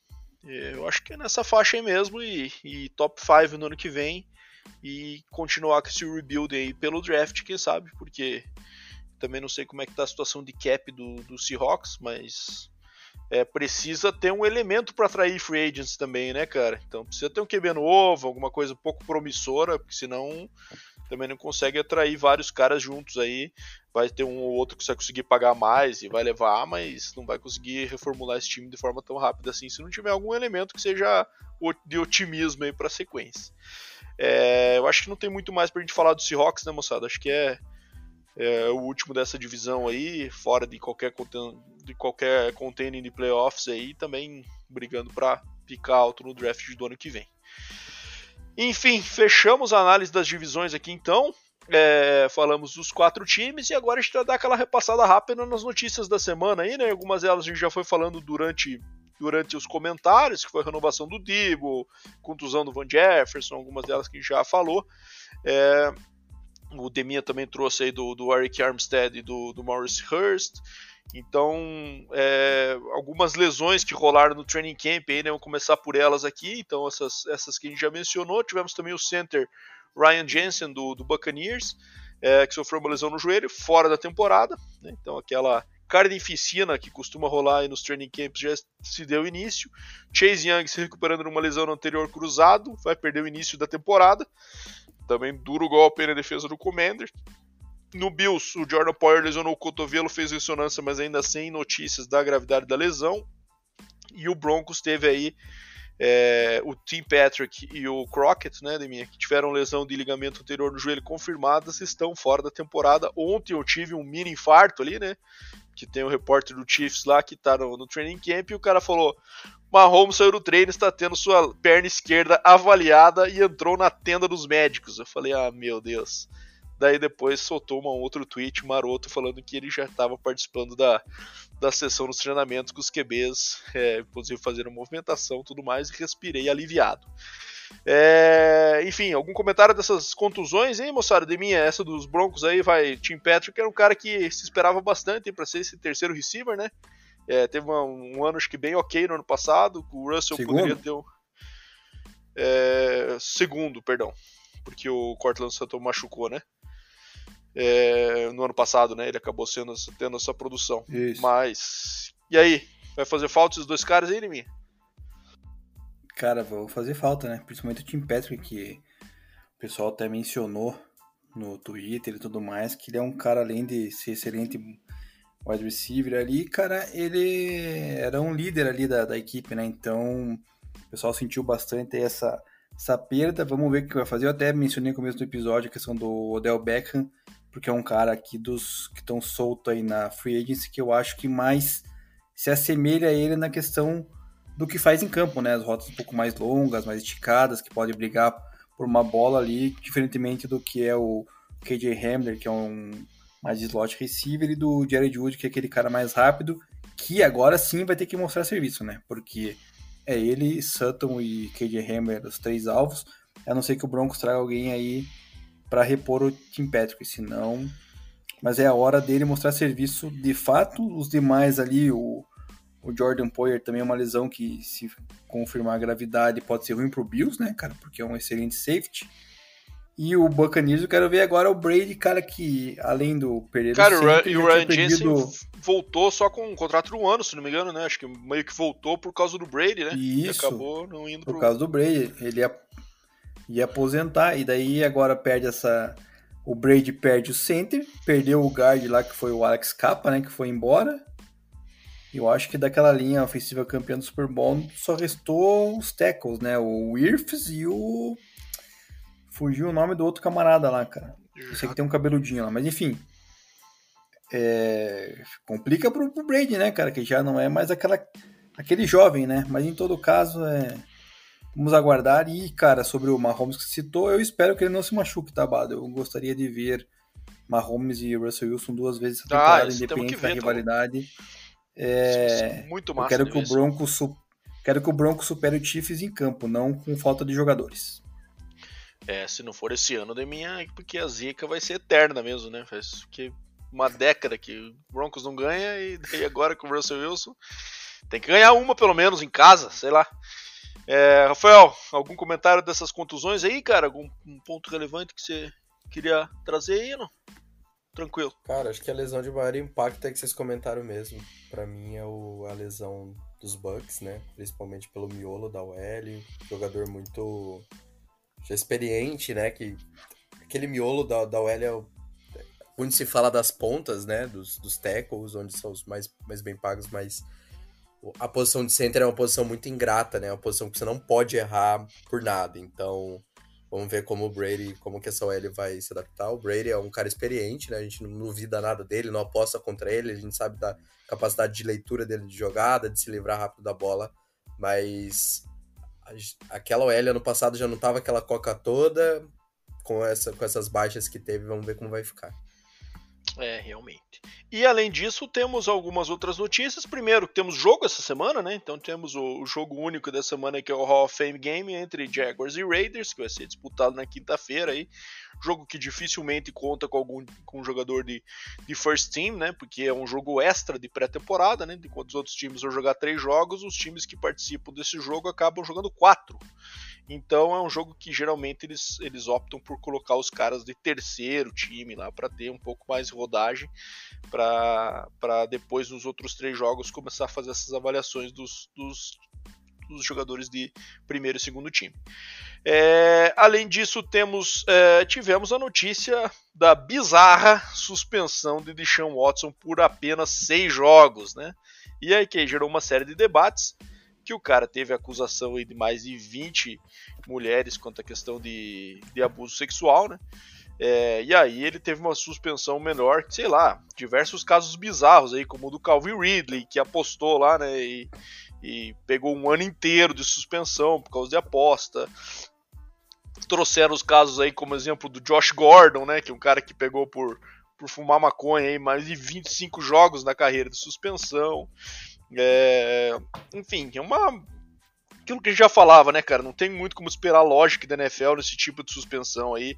Tem muito dois pesos e duas medidas de acordo com quem é o cara, é, a importância que ele tem aí pra, pra, pra liga, né? Um QB promissor, os caras dão uma passada de pano pesada. É, enfim, ridículo, né? Não sei o que, que vocês dois têm a dizer aí, mas é é, o cara pegar só seis jogos e sair garotão depois de tudo que fez, acho, acho bem bizarro e absurdo. É, cara, é algo que é inexplicável, né? A gente já tinha falado isso anteriormente, né, cara? E parece que realmente a NFL não tá nem aí pra questão das mulheres, né, cara? Porque é muita acusação, né, cara, para o cara pegar só seis jogos e e o camarada lá que faz a aposta pegar a temporada inteira, cara. Não tem um, um critério, né, cara? Em todo caso, é. Agora aguardar para ver como é que Deshaun Watson vai se portar em campo, né, cara? Ele que já não jogou a temporada passada por questões de problemas lá com, com o Houston Texans, né? Conseguiu essa, essa troca, então é, saiu no lucro, né? Bem no lucro. E o Browns, cara, que a gente tinha falado, né? Se tivesse Deshaun Watson poderia causar um certo impacto na, na Norte, acredito que agora realmente vai entrar no páreo, né, cara? Porque entre um, um Deshaun Watson de QB com, comparado com o Baker Mayfield na época e agora o reserva, até nem sei o nome de tão irrelevante que é o coitado, né? Acho Mas que é o Brissett, é... né? Jacob Brissett? Jacob Brissett, exatamente. Isso, isso mesmo. Então, cara, agora o Browns tá na, na parada. O Browns vai jogar seis jogos sem o Watson sendo que três jogos desses seis, se não me engano, são muito é, ganháveis. Então acho que é, então acho que cara, o Browns vai brigar aí por uma vaguinha no playoffs. É, eles abrem a temporada com Carolina, é, Jets e Pittsburgh, três jogos que eles podem ganhar mesmo com o Brissett, na minha opinião. Ah, é, eu acho que Jets perde ainda, cara, mas É, daí tem Atlanta depois ainda, um time também bem questionável, né? E daí Chargers e Patriots.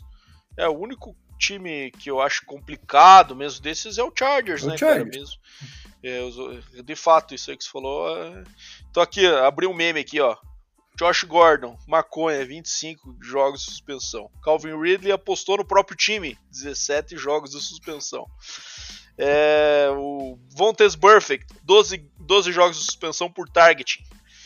O próprio DeAndre Hopkins, que a gente tá falando aí, né? É, é, marcas de PEDs na, na amostra dele de, de urina, seis jogos de suspensão. Teve até o caso lá do Trevor Pryor, né, que teve um problema no college dele lá, que ele ganhou tatuagens de graça, cinco jogos de suspensão. O cara é, sexual assault de 25 mulheres, seis jogos de suspensão. Rafael, bizarro, né, cara? Cara, é inacreditável, né?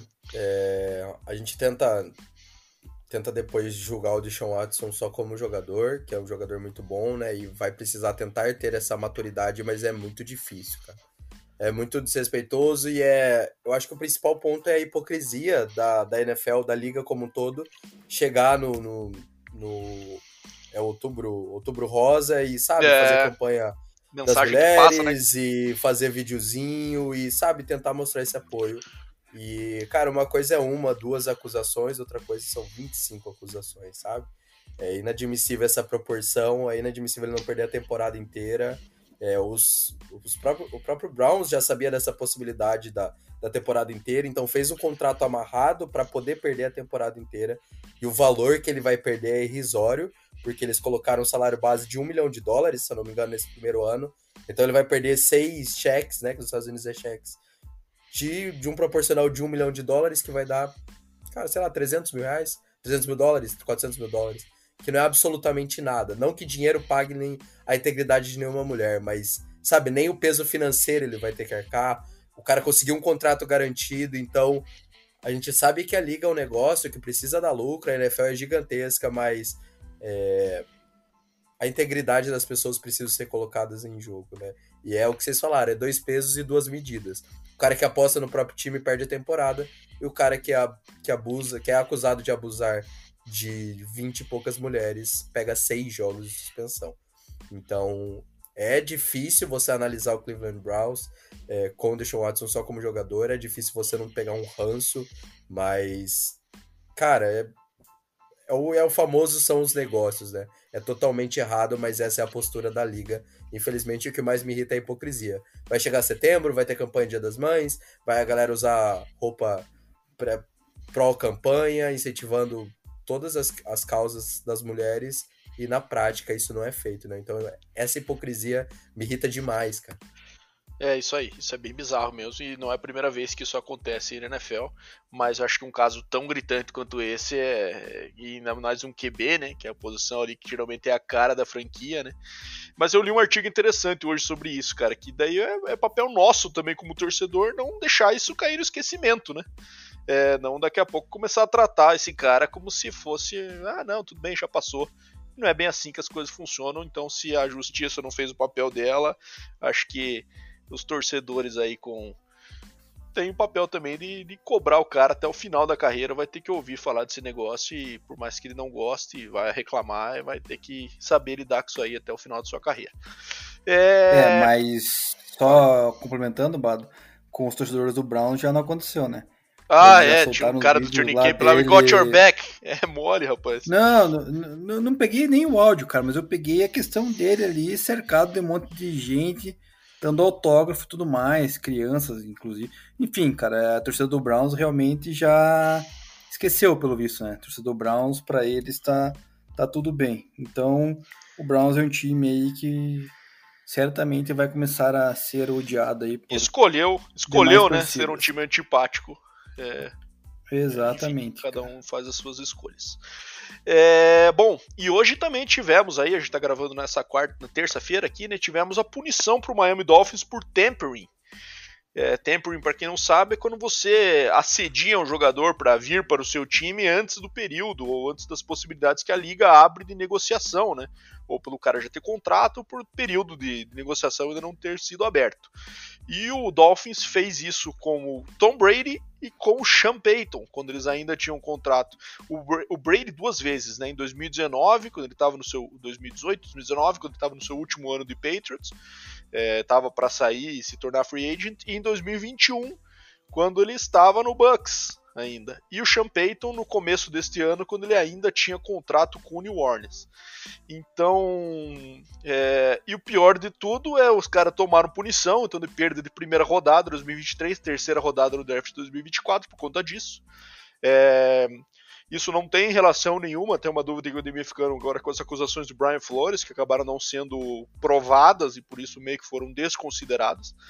Mas é, o Dolphins acaba tomando a punição e pior, não levar os caras, né? Eu acabei, acabei lendo os tweets ali do, da torcida, a reclamação era essa, pô, se for pra tomar essa punição, pelo menos leva o caboclo, né?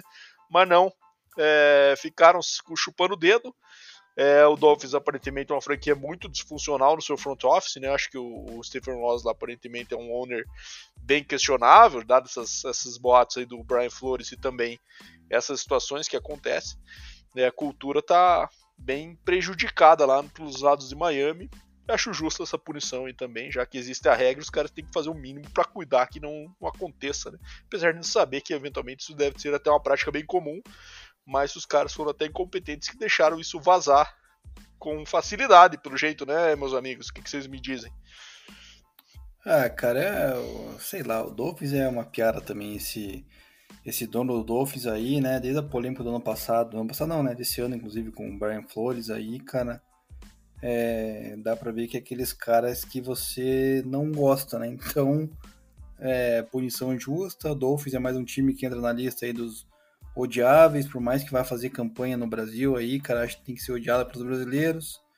Já mandou embora também o único brasileiro que estava lá fazendo practice squad, né, que era o Duzão. Então, enfim, cara, o Dolphins é mais um da lista aí, cara, dos times que podemos odiar, Bado. Só isso que eu tenho a dizer.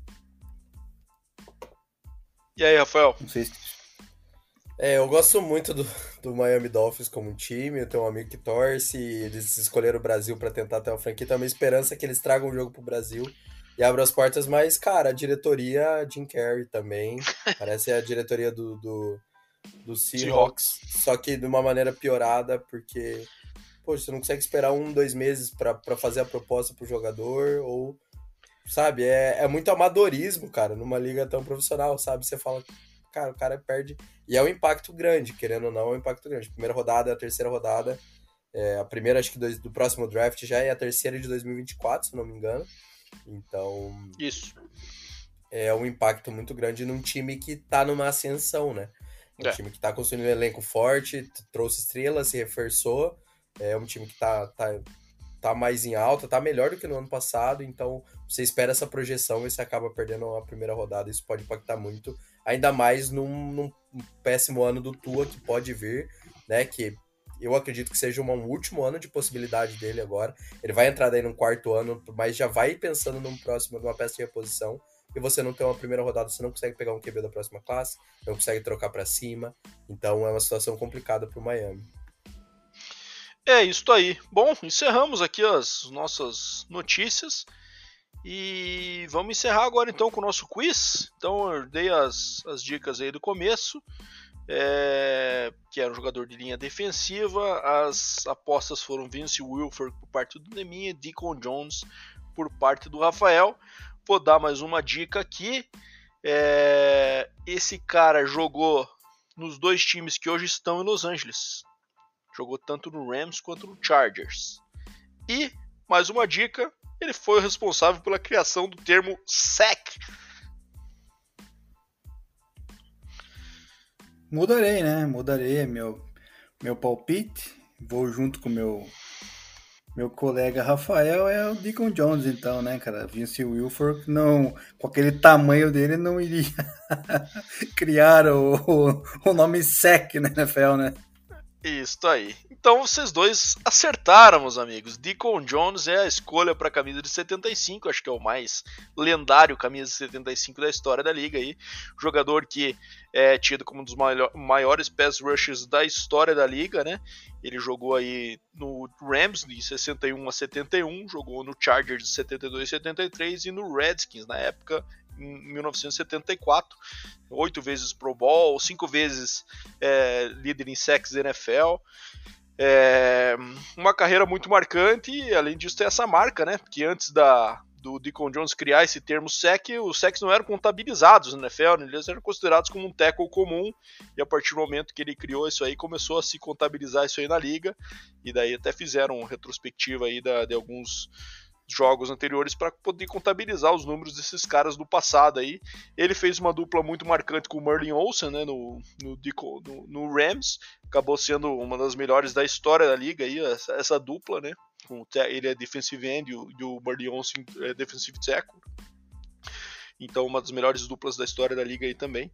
É, e é um cara que vem numa universidade pequena, né? Acabou sendo até é, uma história dele é curiosa, né? Porque os, os scouts foram lá para ver um running back e acabaram se impressionando com o defensive end que corria mais rápido que os running backs no, no, no Pro Day lá que eles fizeram na universidade que ele, que ele atuou, que ele jogou em duas, né? South Carolina State e Mississippi Valley State, que por sinal é o mesmo college de Jerry Rice.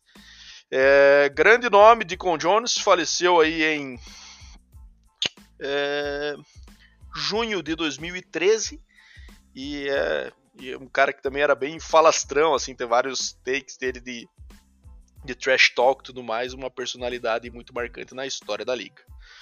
Meus amigos, encerramos por hoje. Primeiro queria agradecer ao Rafael mais uma vez aí por ter acertado, aceitado o nosso convite, contribuído muito com o nosso debate.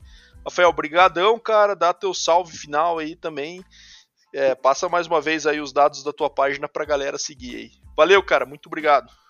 Eu que agradeço o convite. A gente fica à disposição para gravar mais vezes. Foi um papo muito legal, muito bom falar de NFL. É, e convidar o pessoal a seguir a gente lá no arroba Brasil Rams, né, no Twitter. É a página ali que vai ter mais seguidores, então arroba Brasil Rams.